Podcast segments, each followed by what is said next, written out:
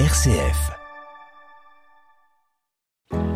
Souffler, c'est l'été sur RCF. Sur la route des vacances, faisons une halte du côté de l'Alsace. Notre guide s'appelle Marc Lévy. Bonjour Marc. Bonjour. Vous êtes directeur chez Alsace Destination Tourisme. Est-ce que vous pouvez dans un premier temps et avant tout propos nous situer votre région? Oui, alors notre région est dans l'est, plutôt le nord-est de l'Hexagone. Quand on parle d'Alsace, on pense souvent au vin.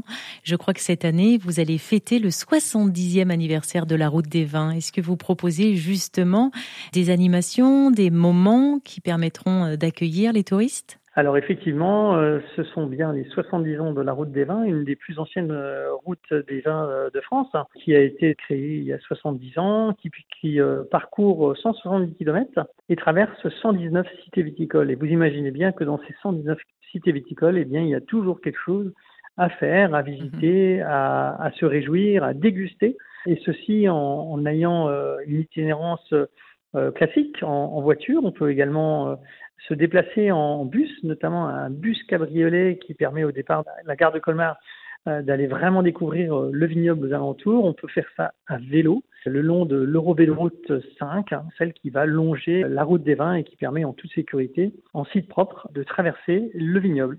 Et on rappelle qu'il faut consommer euh, cet alcool avec modération, mais si toutefois on n'arrive pas trop à se modérer, on peut aussi peut-être la parcourir à pied, c'est possible, vous recommandez ou pas trop? Alors si, si, on peut la parcourir à pied. À ce moment-là, on va avoir des itinéraires euh, différents parce que l'itinéraire de la véloroute est, vraiment pensé, réfléchi, tracé pour les cyclistes.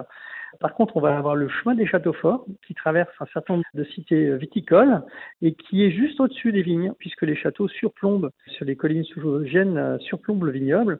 Donc c'est très intéressant d'aller de château en château, toujours à portée de main vignoble, à portée quelques dizaines de minutes de marche des cités viticoles, et bien de, de découvrir ce patrimoine castral sur un point haut avec une vue imprenable sur la vallée du Rhin, sur la plaine d'Alsace. La carte postale nous donne très envie. Cette année aussi, c'est l'anniversaire de la naissance de Théodore Deck. C'est un céramiste du 19e siècle. Il est né en 1823 et c'est aujourd'hui, enfin cette année, son 200e anniversaire de naissance. Est-ce que vous pouvez nous en dire plus sur l'artiste et que proposez-vous autour de lui et dans quel village ou quelle ville? La naissance de Théodore de Guep, c'est à Guebwiller. Donc on est à Guebwiller. Je rappelle qu'il a ouvert une, manufacture de, de d'art à Paris. Il avait achevé sa carrière à la tête de la manufacture nationale de porcelaine de Sèvres, donc qui, est bien connue. Et on a à Guebwiller un musée Théodore Deck. Rappelons que, que Théodore Deck est très connu pour sa porcelaine bleue, une couleur qui est inimitable, qui est inspirée euh, par la Renaissance, l'Orient, l'Asie et qui offre un voyage dans l'imaginaire du 19e siècle. Alors, à Guévillers, on va trouver euh, un programme pour ce bicentenaire avec des soirées festives, des expositions, des visites thématiques, des concerts et euh, tout un projet pédagogique autour des archives de l'artiste. Que l'on peut faire, j'imagine, en famille. Et quand j'entends famille, j'entends aussi les pitchouns qui seront conviés. Pour ceux qui ne connaissent pas encore trop trop bien votre région, Guebwiller, ça se situe plutôt près de Colmar. On est plutôt au démarrage euh, sud de la route des vins, justement, mmh. euh, qu'on a évoqué tout à l'heure. Donc on est plutôt près de Mulhouse. Une année riche aussi en Alsace du côté de la gastronomie, puisque le 6 mars dernier, le guide Michelin vous a étoilé, et c'est donc une année de la gastronomie en Alsace.